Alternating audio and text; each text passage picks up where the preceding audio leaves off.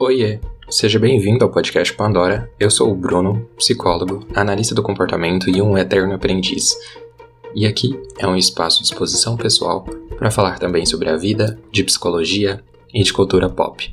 Se você quiser conversar comigo, eu estou disponível no Instagram em podcastpandora ou pelo e-mail que está na descrição do programa. É muito bom estar te recebendo aqui e a gente ter a oportunidade de falar um pouquinho né, sobre psicologia e falar de análise do comportamento também, eu acho que é sempre muito interessante. E a ideia que eu trouxe né, para a gente poder conversar era de falar um pouco sobre até umas discussões atuais sobre coach, psicologia, sobre essas questões, né, mas eu queria também falar das suas experiências. Então, para começar, assim, eu queria que você se apresentasse, né, falasse sobre você e a sua formação.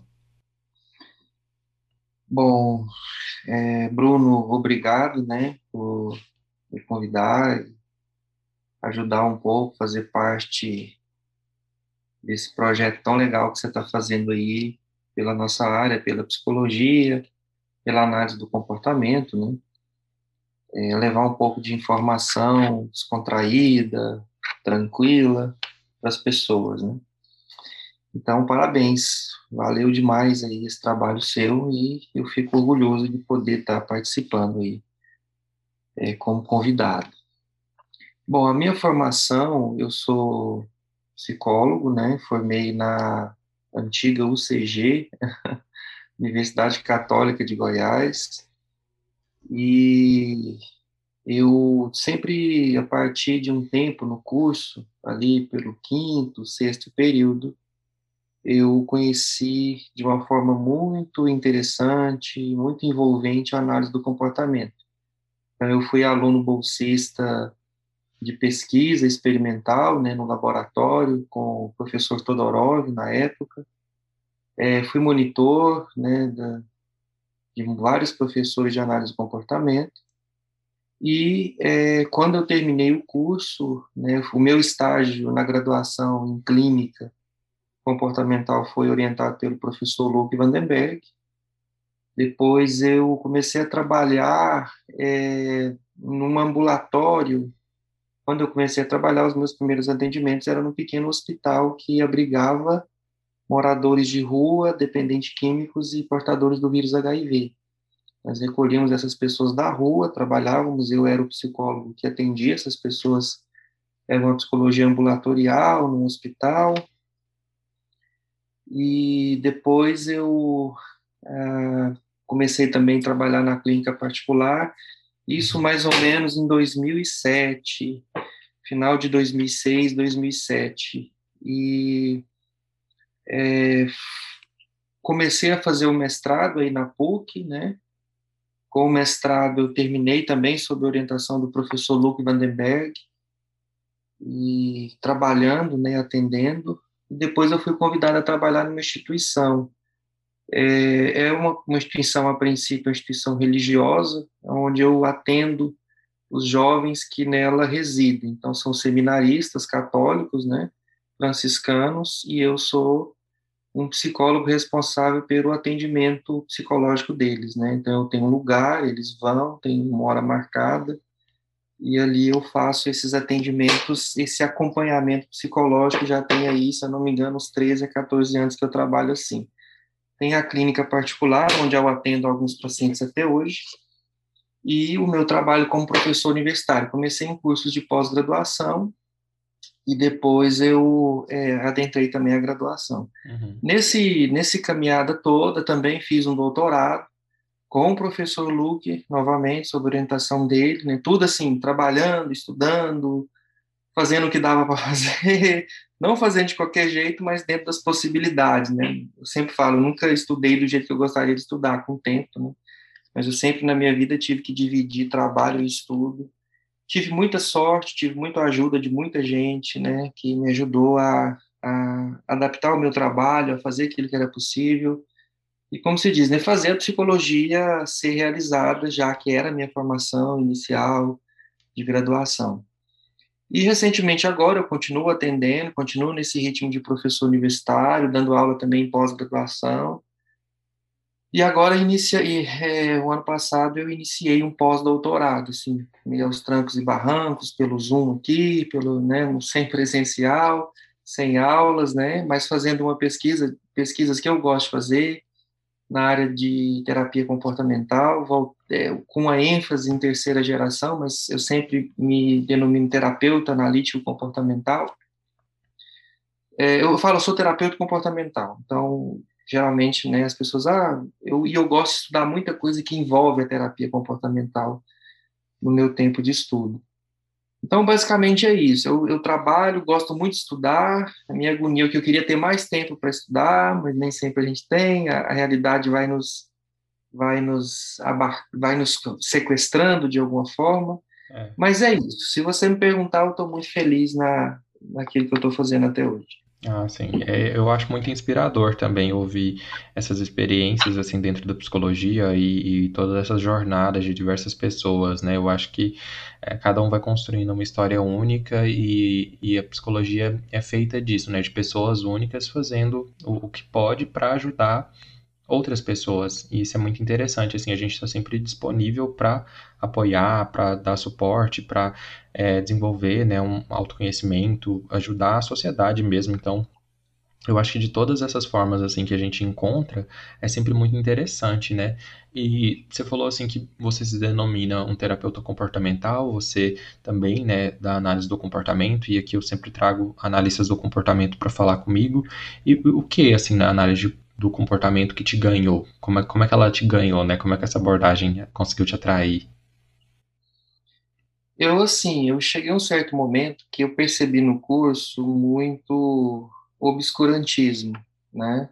Muita teoria. Uhum. E eu comecei a perceber que o curso de psicologia, ou algumas abordagens, ela era semelhante àquela roupa muito bonita que você vê no shopping, na vitrine, e que quando você leva para casa você se arrepende de ter comprado, porque ela é bonita só na vitrine. Eu, eu costumo dizer que tem abordagem na psicologia que ela é bonita só na sala de aula. Quando você vai para a realidade mesmo, é muito difícil você aplicar aquilo.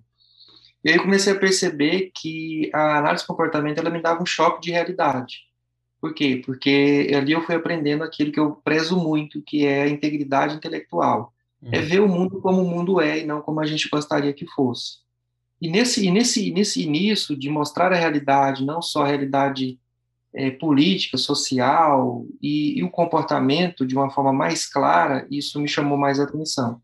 Então, eu consegui trabalhar melhor, eu consegui me situar melhor no curso, eu consegui é, aprender mais, identificar mais com essa área que eu entendi que era mais realista. Então, era uma, é, não era uma área que me prometia nada, não tínhamos respostas prontas, como não temos, é uma área de muita investigação, de muita pergunta, de muita análise funcional, né? É, de muita leitura também, e eu, eu percebi que ali era, era meu canto, né? Ali, ali, ali eu podia realizar uma psicologia que eu chamo hoje de mais verdadeira, mais pé no chão, mais próximo realmente da realidade do que é o ser humano. Não é uma verdade absoluta, não é a verdade das verdades, eu acho que ciência sempre está caminhando para o que há de melhor dentro das nossas possibilidades humanas, mas hoje eu me encontro muito na análise do comportamento, na terapia comportamental, por essa clareza, né, um pouco mais clara do que outras abordagens que eu não me identifiquei, até tecia muitas críticas há um tempo atrás, né, até peguei mais leve esses últimos tempos, mas realmente eu me identifiquei mais com a análise do comportamento, acho que falando no nosso jargão aqui, sempre foi mais reforçador para mim. Uhum, sim. É, eu acho que a análise do comportamento, é, ela sempre atrai pessoas que buscam isso, né? Uma visão, acho que mais uh, pé no chão das coisas, de certa forma, que pelo menos para mim, eu também acho que eu me identifiquei com isso que você trouxe, assim, com essa sua aproximação que teve. E, e é interessante também que a gente fala muito dessa construção científica, né, que a, a, a vai passando por transformações, análise do comportamento, é, se formando aí enquanto ciência do comportamento, enquanto uma das ciências do comportamento humano, hoje tem práticas mais contextuais, né, as, as abordagens contextuais que são bastante é, atuais mesmo, acho que para os problemas né, que a gente tem em sociedade, para as questões de ansiedade, de transtornos, de é, enfim, muitas técnicas, muitas formas de a gente atuar nessa ciência psicológica que conseguiu se consolidar, assim, de certa forma, com práticas, né, baseadas em evidência, com é, muitos estudos. É, assim, a gente sente também uma carência, de certa forma, na área, né, de desenvolver mais, de ter mais publicações, mas eu acho que a gente está, tá, assim, cada um ali, né, tentando fazer a sua parte, desenvolvendo um pouco disso. E, e você atua também muito dentro da, das, das abordagens de terceira onda, né, dessas abordagens contextuais.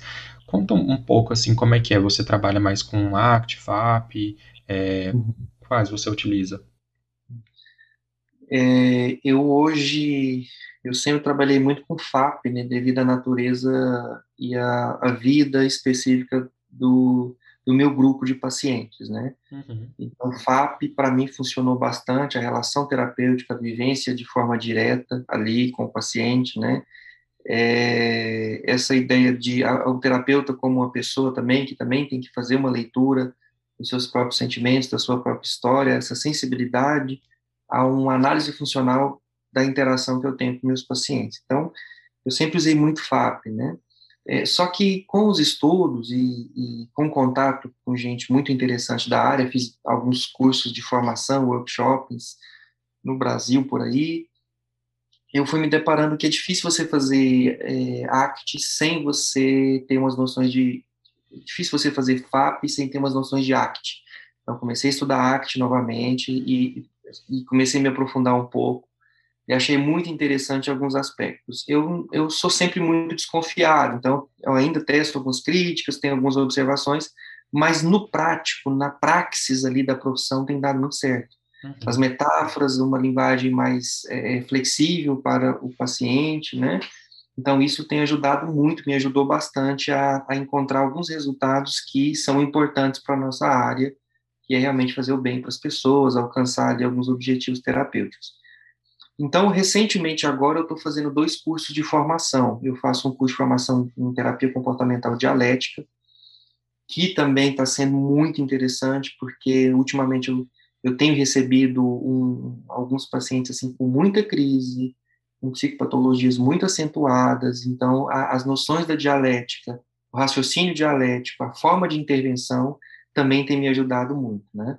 Como eu sempre falo, não são terapias perfeitas, mas isso ampliou muito o meu repertório, ampliou muito o meu repertório de ação, é, de estudo, e, e, acima de tudo, assim, eu, é, esse, esse repertório um pouco mais ampliado do que antes, né, não totalmente, eu acho que eu preciso aprender mais coisas ainda, é, fez com que eu observasse a terapia comportamental de uma outra maneira. E também é, eu faço um outro curso de formação também de psicoterapia baseada em evidência. E isso tem me levado a pensar coisas assim que eu nunca imaginava que existia, a fazer críticas que eu nunca imaginava que existia dentro da nossa área, a rever um pouco as nossas práticas, até a nossa filosofia também.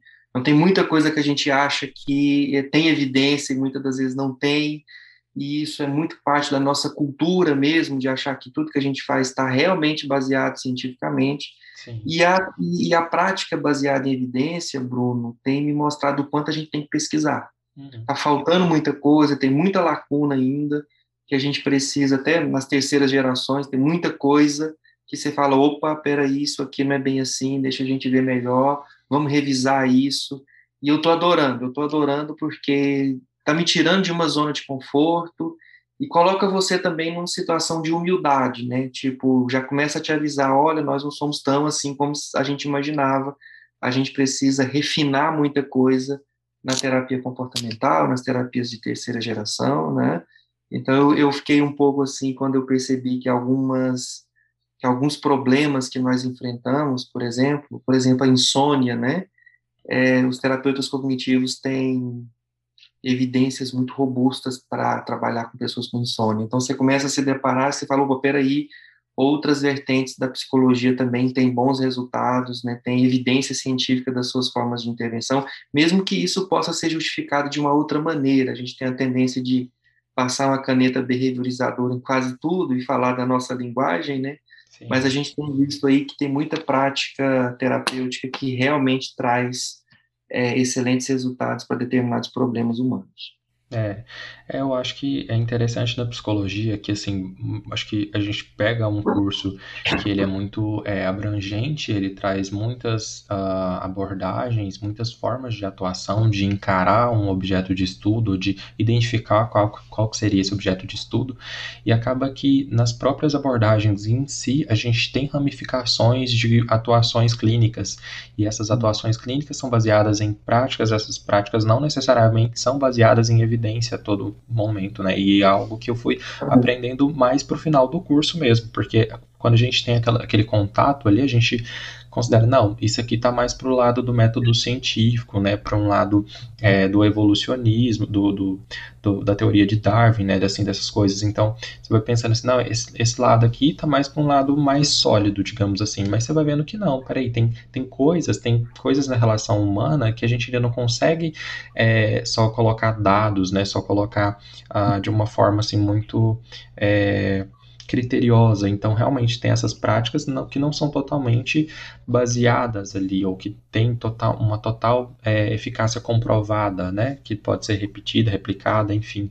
E, mas isso é interessante porque a gente também está falando de uma posição de humildade, de olhar para que, ok, a gente não é isso tudo, a gente, a gente ainda está aprendendo, né? E acho que essa postura é que, assim, é muito importante, é saber que a gente está tentando chegar numa prática mais é, sólida, né? Sim. E, e aí, até pensando no tema que a gente, né, falando assim, vamos falar de psicologia, vamos falar de coaching, mas a gente não é coach, né? Acho que você não fez nenhum curso nessa formação, eu também não fiz. E, mas assim, é algo que a gente se depara na psicologia, na prática, na vida, na, na, na, vida real, né? Aparece, sei lá, em novelas falando disso, uma reportagem do Fantástico falando disso. E como a gente não tem muita assim, propriedade, de certa forma, para falar, eu pensei da gente falar dessa atuação do psicólogo em contraste com o que, é que a gente sabe da atuação dos coaches. E então, assim, para começar, eu acho que vamos tentar colocar, né, o que, que os psicólogos fazem. Porque, por exemplo, na minha percepção, eu entendo que a gente é muito mediador de situações, mediador de relações, de conflito, é, mediador de, de acho que ambientes que a gente pode, de certa forma, intervir para gerar maior qualidade de vida. É uma, assim, uma explicação reducionista, bem simples, mas de que, de que forma você percebe assim, o que, que é que um psicólogo faz para você? Ah, sim, sim. É, vamos pensar uma coisa aqui, Bruno, importante, os nossos ouvintes, é, talvez a maioria que vão estar nos ouvindo, eles vão achar que coach, por exemplo, é uma coisa muito recente, né? Que essa questão de motivar, essa questão de levar regras para as pessoas, de como elas têm que trabalhar, de como elas têm que comer, de como elas têm que se vestir, de como elas têm que ir para a academia e alcançar os resultados da vida. Essas coisas, elas não são necessariamente tão novidades assim. Por quê? É, desde criança e em outras situações também, você eu já me deparei com vários livros antigos de é, palestrantes norte-americanos que trabalhavam com essa ideia de motivação, de poder da, do pensamento, de se você pensar e fazer, vai realizar, e de motivar pessoas ao trabalho. É, qual que é a questão do coach? A questão do coach é um nome que, que pegou, mas esse nome também, ele não é também uma novidade, significa treinador ou líder, né? Mas esses líderes, essas pessoas que vêm de uma cultura, uma cultura norte-americana, eles já existiam há muito tempo. Né? Você tem pessoas nos Estados Unidos que desde 1930, né, de 1940, eles já trabalhavam disso, de chegar nas empresas e dar uma palestra e falar e, e mobilizar emoções e tal. Qual que é a diferença da, deles para a nossa? Né? A diferença aqui é essa ideia de coach e de falar e de motivar e de criar regras para as pessoas trabalharem, elas é, passaram a existir com muito mais flexibilidade devido às redes sociais. Você pode divulgar muito mais seu trabalho, você pode é, fazer palestras né, no, no, no, YouTube, no Zoom, e muitas das vezes as empresas começaram a perceber que os palestrantes, ou os treinadores e os líderes, eles visitando as empresas seriam mais baratos, por exemplo, e seria uma atração também para os seus funcionários. Alguns resultados a gente pode dizer que existe. Muitas das vezes o funcionário muda suas regras de trabalho, entende alguma coisa, quer produzir mais, enfim. Eu não vou entrar na questão da precarização do trabalho e como isso também pode gerar algum certo problema. Onde é que a psicologia, então, ela entra nisso? Ela sempre teve relacionada a isso desde que a psicologia também adota um discurso é, para motivar funcionário e empresa. E aqui eu não estou falando de abordagem, estou falando da psicologia de uma forma geral. Muitos desses treinadores, desses líderes, não sendo psicólogos, traziam conhecimento de psicologia para essas empresas, para suas próprias empresas, né, para os seus próprios discursos, para os seus próprios cursos de motivação. Então, vamos lembrar que existia antigamente isso, né, os cursos de motivação é, eles traziam noções de psicologia. Os próprios psicólogos também aderiram muito a essa ideia, né? Vamos motivar, vamos conversar, vamos gerar valor ao trabalho, enfim. Aí cada abordagem, cada psicólogo na sua criatividade.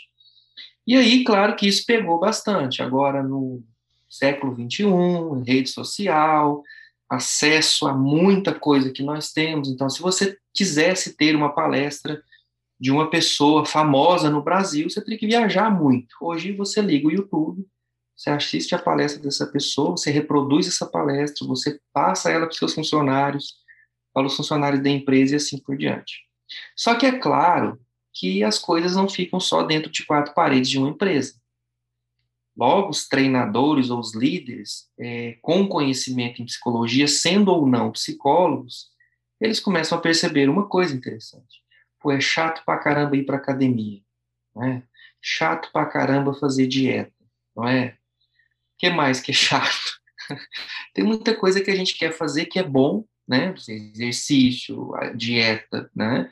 É, fazer um curso universitário, fazer uma pós-graduação. E as pessoas, eles entenderam uma coisa, que muito do que as pessoas elas querem, nem sempre elas dão conta sozinha. Elas vão precisar, por exemplo, de uma terapia, elas vão precisar, por exemplo, de é, alguém que é, crie alguma contingência, vou falar aqui nos nossos termos, para que essa pessoa consiga os seus objetivos. E é claro que numa, numa sociedade capitalista tudo vira oportunidade de ganho, já que você cria um produto para ser vendido. E esse produto ele não é um produto real, ele é um produto basicamente abstrato. A ideia é colocar as pessoas para se comportar e chegar aos objetivos que elas pretendem saúde, alimentação, trabalho, educação, coisas nesse sentido.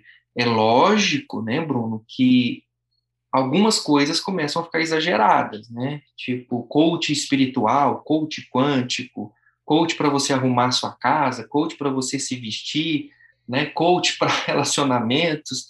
Então você vai ganhando várias proporções ali. Mas é, é, o, o ponto central é uma pessoa que consequencia a outra com mais ou menos, parcialmente ali, é, estímulos motivadores, por exemplo, sejam verbais, sejam mensurados, alguma coisa nesse sentido. Então, o que, que é o coach hoje, na verdade? É uma pessoa que vende é, regras e essas regras estão relacionadas, por exemplo, ao alcance de determinados objetivos.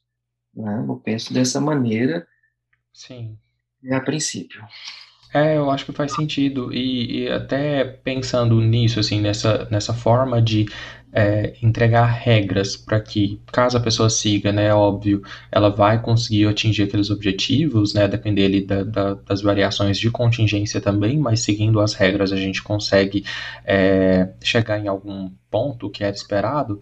E regras, assim, só para explicar também, é basicamente, por exemplo, uma instrução. Se você segue um conjunto de instruções, você está seguindo uma regra. Se você segue a regra, você tem mais chances de chegar numa consequência esperada ali.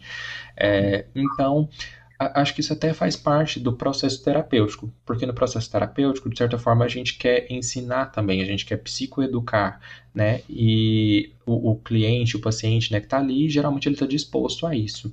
Só que eu achei muito interessante a sua fala quando você fala dessa questão do mercado e da, uh, de como esse mercado também de, de coaching foi crescendo em cima disso, porque esses treinadores eles oferecem uma forma, um atalho, né? Oferecem atalhos. É, vamos fazer aqui de uma forma mais direta para chegar nesse lugar. Então, vou te dar a fórmula para você chegar naquele lugar. Mas a gente é, sabe que trabalhando com pessoas, não, não necessariamente ter a fórmula vai fazer essa pessoa chegar lá porque tem outras contingências, outras variáveis, um histórico de aprendizagem, tudo o que influencia para que essa pessoa se comporte ou não daquele jeito. Então, só frases motivacionais, frases com, com é, não sei, uma expressão mais assim, mais forte, né, não vai fazer tudo na vida da pessoa. Então, a gente aprende, né, de muitas formas. Uma das formas que eu falei foi por regras. É que outras formas a gente aprende e que são até atuantes na clínica, né, a gente utiliza dessas formas de aprendizado para poder ensinar os clientes. Bom, eu, eu estabeleceria a seguinte diferença importante. É, o coach, ele não necessariamente tem uma responsabilidade terapêutica.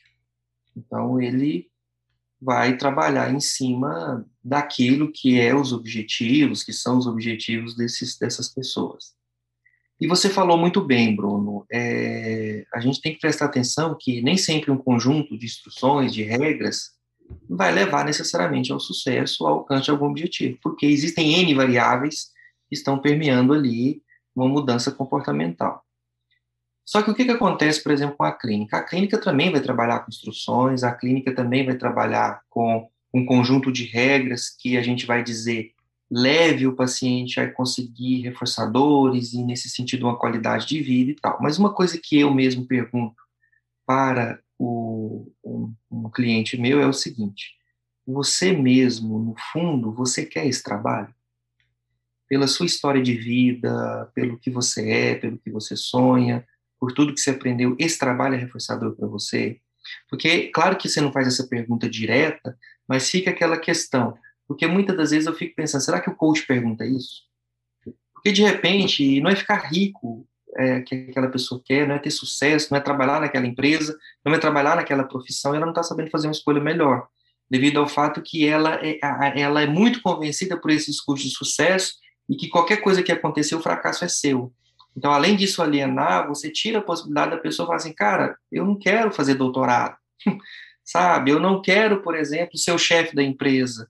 Eu não estou nem aí, eu quero é jogar bola à tarde, eu quero é trabalhar meio período, eu quero é usar roupa simples, eu quero viajar para onde eu gosto, eu não quero viajar para a praia, eu quero ir para Pirinópolis.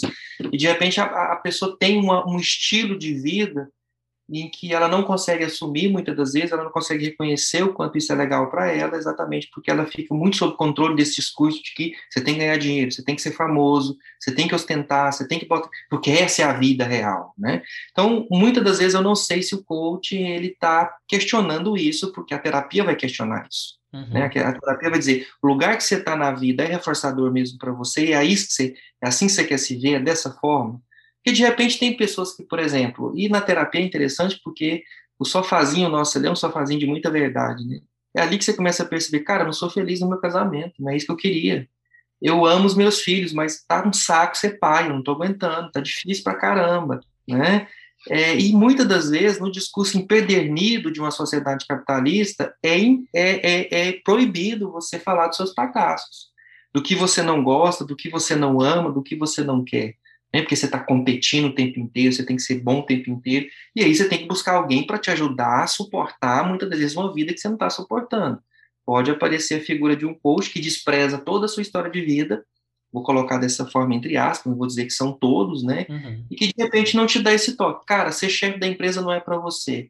Eu acho que você de terno e gravata não está combinando mais. O seu lance, sabe o que, é? Bermuda, chinelinho e praia e surf, porque a sua vida está direcionando para isso. Você não quer ter um carrão, você quer ter uma moto, tá? Você não quer estar a hora dessa na empresa trabalhando com muitos papéis, você quer estar numa cachoeira e, e trabalhar de uma outra maneira. Então, é, eu acho que antes de falar de sucesso, eu acho que a terapia tem que trazer muito o que, que é reforçador para você, o que que tá, ou o que que tem a ver com a sua história de vida. Eu acho que resgatar isso e mostrar isso para a pessoa é mais responsável, é mais ético do que tentar enfiar nela um tipo de trabalho que ela, obviamente, não no fundo, lá no fundo mesmo, ela não suporta. Né? Sim, é, não, e, e, você foi falando isso e eu fui pensando, né? É interessante porque quando a gente fala de terapia, de psicoterapia, é, a gente está falando de construção de autoconhecimento. E todo autoconhecimento Sim. é único. Então, assim, é, o meu autoconhecimento é diferente do seu. Entender a minha própria história, as contingências que me trouxeram até aqui, é totalmente diferente da sua história. Até mesmo entre pessoas da mesma família, o autoconhecimento é uma coisa para cada pessoa. Então, parece que muito do que a gente percebe nessas, nesses, uh, no mercado de coaching, né? Na, e assim, a gente está falando de uma parte, claro, que ignora esse, esses outros aspectos, né? É, é que a gente percebe que é muitas vezes um, um modelo ali muito fechado de idealização de sucesso, de conquistar uh, um, determinado, um determinado ponto na carreira, enfim, é, que a pessoa uh, às vezes precisa ir atrás disso. Então vem muito dessa ânsia do capitalismo também, de que a pessoa precisa chegar lá, ela precisa ser produtiva, ela precisa crescer, ela precisa correr, né? E, e independente do que tiver acontecido na vida, né? Muitas vezes não olha para justamente isso, para o que, que aconteceu para essa pessoa estar tá onde ela está hoje, se aquilo realmente é o que vai fazer ela feliz no final das contas, né? Porque é, não, não, não dá para a gente aplicar uma fórmula única, ou seja, todo mundo aqui vai ter sucesso, né? Todo mundo vai chegar e vai ser o CEO das empresas, que é muito do discurso que a gente percebe nessas, nessa prática de coaching. É, e aí é interessante porque, assim, a gente, na, acho que na psicoterapia principalmente também, a gente tem um, uma característica de outra característica de humildade que eu quero falar é que no sentido de, a gente pensar, peraí, será que eu, enquanto profissional, vou ser o suficiente para essa pessoa é, atingir um processo de mudança, atingir uma construção assim ir nessa jornada de autoconhecimento? Ou será que às vezes essa pessoa precisa de um suporte psiquiátrico, de, um, de uma medicação, de uma outra terapêutica? A gente uhum. abre possibilidade para isso, a gente não se vê como autossuficiente. Né? Às vezes essa pessoa precisa de um acompanhamento com um nutricionista, é, de um acompanhamento com, com uma outra pessoa. Então a gente acho que a gente olha muito para isso. E assim, parece que vendo a atuação de, de muitos dos coachings né, que a gente está falando aqui, é, desses profissionais treinadores que é, estão aí no mercado e tem muita voz, é que parece que todos eles sabem a fórmula do sucesso e não tem erro, não tem tipo assim, não, não a, gente, a gente vai chegar lá, é sempre muito é, sem, sem possibilidade de erro. E isso parece fantasioso, mas eu acho que é, é algo que a gente compra de forma fácil, porque, querendo ou não, na, na sociedade atual, a gente quer sempre mais e quer sempre acelerar o ritmo. Então parece que não tem espaço também para desenvolvimento pessoal. Faz sentido isso? Sim, faz muito sentido. É, e eu até é, vou recomendar um livro. Eu vou mostrar. O livro chama Startup da Real. Ah. Este livro não vai te deixar rico. Conheça a verdade sobre empreendedorismo, startups e a arte de ganhar dinheiro. Só que o livro não tem um autor, porque o autor não pode ser revelado, porque ele vai mexer ali, vai falar muita coisa, muita coisa verdadeira sobre isso. O que, que esse livro trata, Bruno? Eu estou fazendo uma propaganda aqui, eu li só para indicar para os nossos ouvintes aí. Uhum. Ele vai falar exatamente isso que você falou. É, a gente tem que aprender que quando você monta uma empresa, quando você parte para um negócio, por exemplo, psicologia, né? quando você vai trabalhar como professor, quando você vai adentrar uma empresa ou montar uma empresa, vai acontecer fracassos.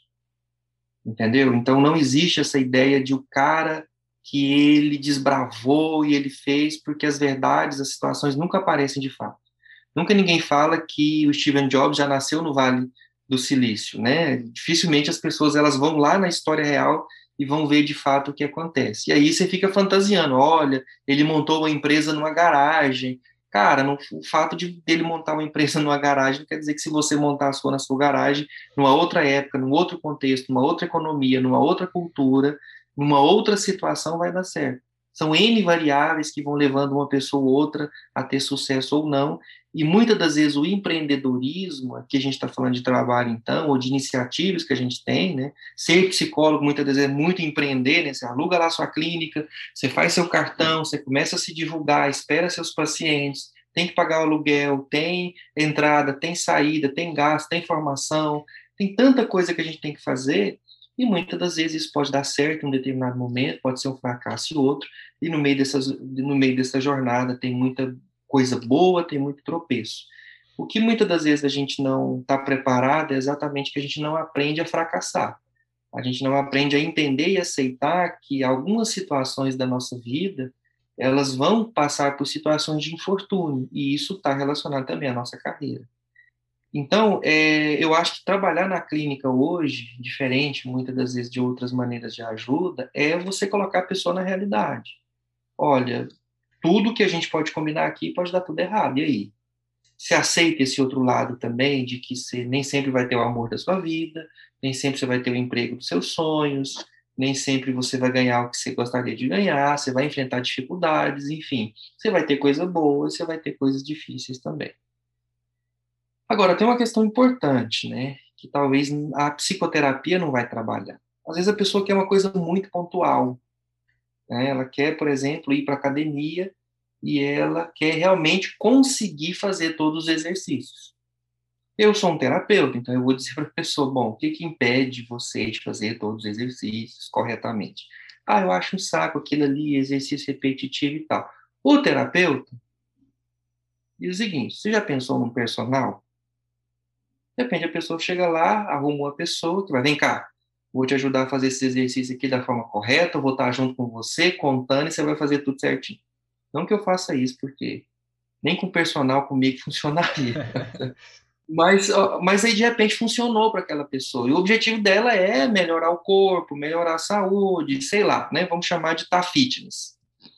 E deu certo, e foi bacana. Então, esse personal, que também pode ser um tipo de coaching, que também pode ser um tipo né, de, de, de líder para aquela pessoa, tem uma função interessante. Tem uma função de interação, tem uma função reforçadora, tem uma função de que evita com que essa pessoa esquive e fuja, fuja o tempo inteiro dos exercícios ou da própria academia, e para que ela pontualmente funcionou. Entende? Então, às vezes, pela nossa natureza gregária, pela nossa natureza de interação, você precisa de uma outra pessoa, ela está te dando uns toques, olha, faça isso, vamos assim, vai por esse caminho que é melhor, faça dessa forma, que a psicoterapia nem sempre vai conseguir fazer, né? Uhum. Porque às vezes a gente está ali muito no nosso, como se diz o Skinner antigamente, né, na nossa terapia de gabinete, e a gente não tem tempo e nem condição de estar junto com os nossos pacientes na vida do dia a dia, no cotidiano deles, entende? Então, às vezes, uma pessoa, em determinadas situações pontuais, pode ajudar em muito essa pessoa chegar em alguns objetivos que são, que são importantes, que são reforçadores para ela. Sim, é, não, acho que faz muito sentido isso que você trouxe. É, de certa forma, a gente, realmente, a nossa prática, ela está pautada mais, assim, a, a de certa forma, objetivos de longo prazo, a compreensões mais complexas, a coisas mais é, amplas. Então, não, que, não excluindo assim a possibilidade de uma resolução de problemas mais simples. É, mas, claro, é, esses profissionais eles também podem ajudar de alguma forma nesse sentido, de uma, uma prática mais objetiva, mais focada ali, né? Acho que a grande problemática que a gente trouxe, que a gente levantou de alguma forma, é, é essa questão de uh, muitas vezes tratar problemas e questões humanas como se cuidasse de uma empresa, né? E aí que está uma questão, porque a gente não dá para cuidar de todas as questões da vida assim. De algumas, hum. Alguns pontos ali você pode gerenciar como você tá, estaria cuidando de uma empresa, pensando mais estrategicamente, enfim. Mas não de todas as questões, de questões sérias, né? Como a gente vê. É interessante na, naquela matéria do Fantástico, que ficou bastante popular, esse tema também voltou assim, né, com tudo. Eles falavam muito assim de coaching como um método para identificar onde é que eu tô e onde é que eu quero chegar, um processo de autoconhecimento que visa a pessoa tomar melhores decisões, uma forma de melhorar, de se desenvolver. Falava desse olhar empresarial também, as questões pessoais, e que era um acompanhamento basicamente focado em objetivo e performance.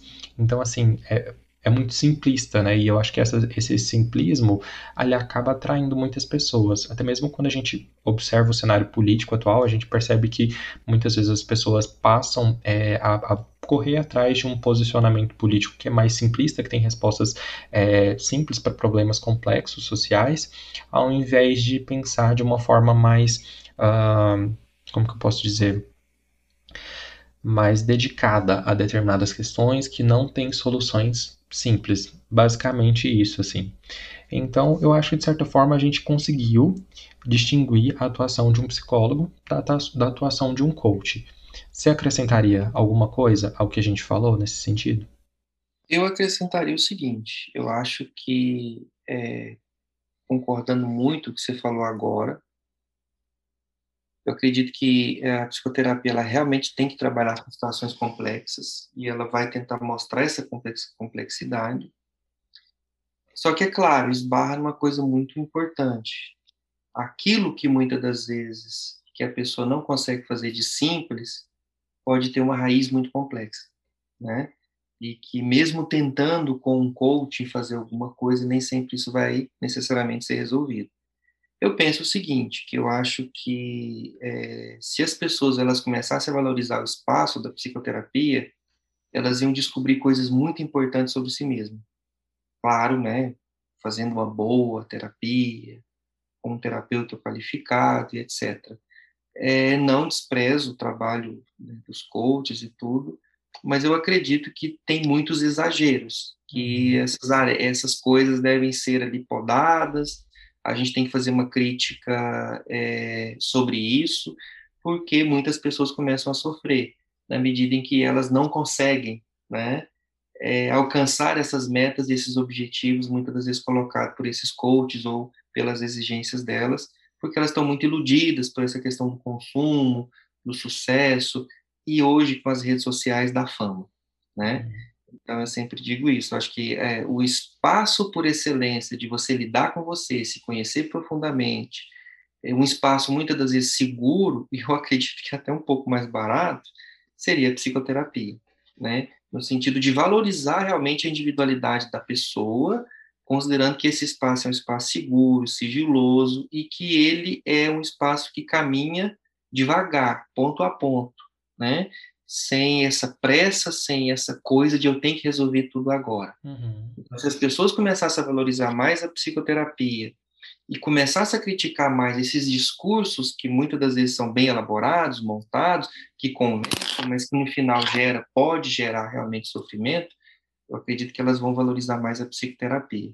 Eu, eu imagino, eu penso dessa maneira. É uhum.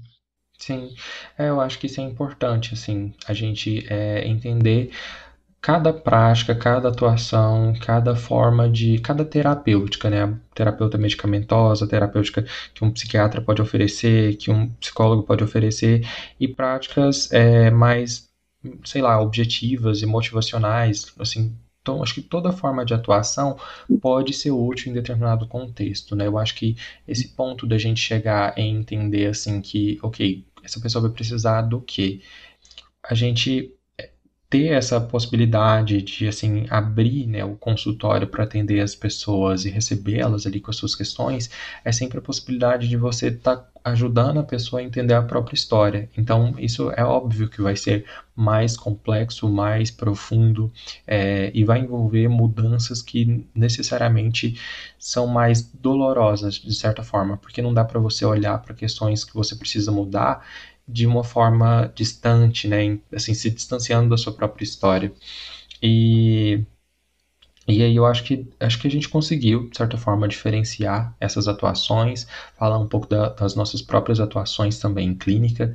Eu acho que esse que era o objetivo, para que assim fique mais claro também e que a gente aprenda, de certa forma, com esses outros profissionais, a trazer a psicologia mais para as discussões, para o cenário, para falar de uma psicologia assim de uma forma mais compreensível para as pessoas, porque muitas vezes as pessoas nem sabem o que, que o psicólogo faz, né, o que, que ele deixa de fazer, por que, que ele atua em tantas áreas, em tantos campos. E eu acho que quando a gente fala mais de psicologia, vai é, incorporando isso às discussões de boteco, às discussões ali da família. E isso é, isso é o que eu acho válido, né? A gente está mais inserido nesses contextos diversos. É, bom, eu queria saber assim, o que, que você achou, né? E se você quiser complementar também, é isso que eu falei, mas queria saber o que, que você achou dessa nossa conversa. É, pode adicionar alguma coisa também? Sim. Bruno, super legal, super bacana. Eu acho que a gente tem que ter essas discussões mesmo. É, tem uma coisa muito importante hoje na psicoterapia, que a gente tem que delimitar o nosso campo de ação e mostrar para as pessoas onde é que nós estamos na sociedade pessoas elas não podem confundir psicoterapeuta com outras práticas que muitas das vezes não são baseadas né, em evidência ou não estão ali é, organizadas por um conselho e etc. Então, eu acredito que isso é muito importante, esse debate nosso, porque a gente consegue mostrar para as pessoas, aos poucos, as escolhas que elas podem fazer. Então, você tem ali coaching, você tem psicoterapia, o que é mais adequado para você? O que é mais importante para você nesse momento da vida? E a gente torce para que as pessoas elas façam psicoterapia. Não porque é necessariamente a nossa profissão em si. A gente pode dizer também, mas é porque, claro, a gente sabe dos benefícios disso, né? De uma boa psicoterapia, de um acompanhamento a curto, a longo prazo, mas que seja um acompanhamento psicológico que ajude a pessoa a lidar com o seu sucesso, mas também de forma responsável e consciente lidar também com seus fracassos, com as suas perdas naturais da vida. Eu penso assim. Então, se a gente conseguir fazer com que as pessoas discriminem bem o que, que é uma área, o que, que é outra, e como eu posso utilizar cada um a meu favor para ter uma vida que vale a pena ser vivida, eu acho que faz todo sentido. Então, conversar sobre isso. Olha, coaching é isso, psicoterapia é isso, coaching é uma coisa, psicólogo é outra coisa. Faz todo sentido, é importante e eu acredito que tem que ter mais bate-papo, mais podcasts sobre esse tema.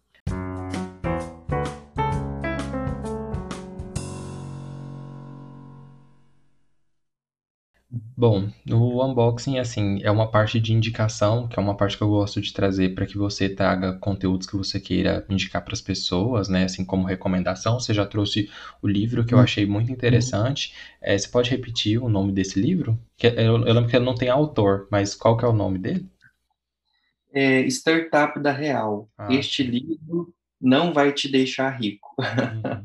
é um livro muito legal que eu li, que me ajudou bastante a a entender algumas coisas né, da realidade mesmo de ser empreendedor e tal. Né. Eu recomendaria esse livro para o jovem iniciante nessa área de psicologia e que às vezes tem aquela ilusão de que vai atender 30 pacientes por semana uhum. e ganhar muito dinheiro, pode até ser que sim, né? Nunca vamos duvidar disso, mas que aprenda com humildade o sacrifício e a dificuldade de iniciar, né? que não é fácil. Sim, legal. Tem alguma outra coisa que você queira compartilhar com os ouvintes? Bom, eu, eu quero compartilhar, sim.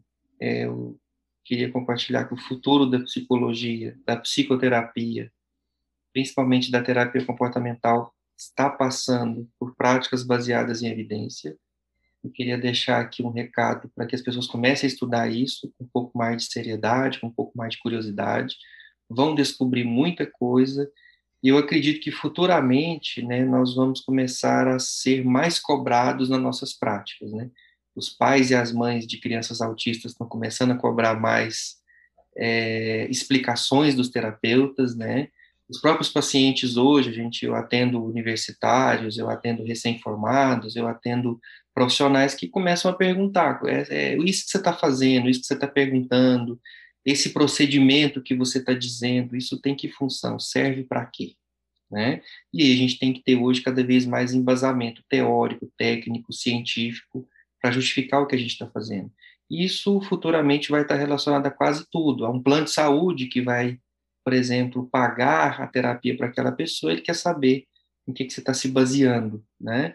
É, que terapeuta é esse, que prática é essa, qual o valor científico ela tem. Então, imagina, Bruno, futuramente o governo pagando o nosso trabalho, né? É, o, o, governo, ele, ele criando situações para as pessoas fazerem terapia. Eles vão querer saber, obviamente, o que, que a gente está fazendo. Então, as práticas baseadas em evidência, eu acredito que vão adentrar muito é, o nosso trabalho e o futuro da psicologia vai passar por aí. Então, a recomendação para os nossos ouvintes é essa: estudem práticas baseadas em evidência. Legal, adorei as dicas. Bom, é isso. A gente fica por aqui. É, eu só queria agradecer novamente dizer assim que a, a casa fica aberta para te receber em outros momentos, para a gente falar de outros temas também, de voltar nesse tema se for preciso. Gostei muito de falar contigo. Valeu demais. Eu agradeço muito, Bruno. Parabéns de novo, né? Mais uma vez, parabéns por esse seu trabalho tão legal que você está fazendo aí, ajudando a divulgar o trabalho da terapia comportamental, da psicologia como um todo. O podcast Pandora está disponível no Spotify, Google Podcasts, Apple Podcasts, Deezer, Amazon Music, Cashbox e em outras plataformas também. Busque no seu agregador favorito e se você gostou do que ouviu aqui, compartilhe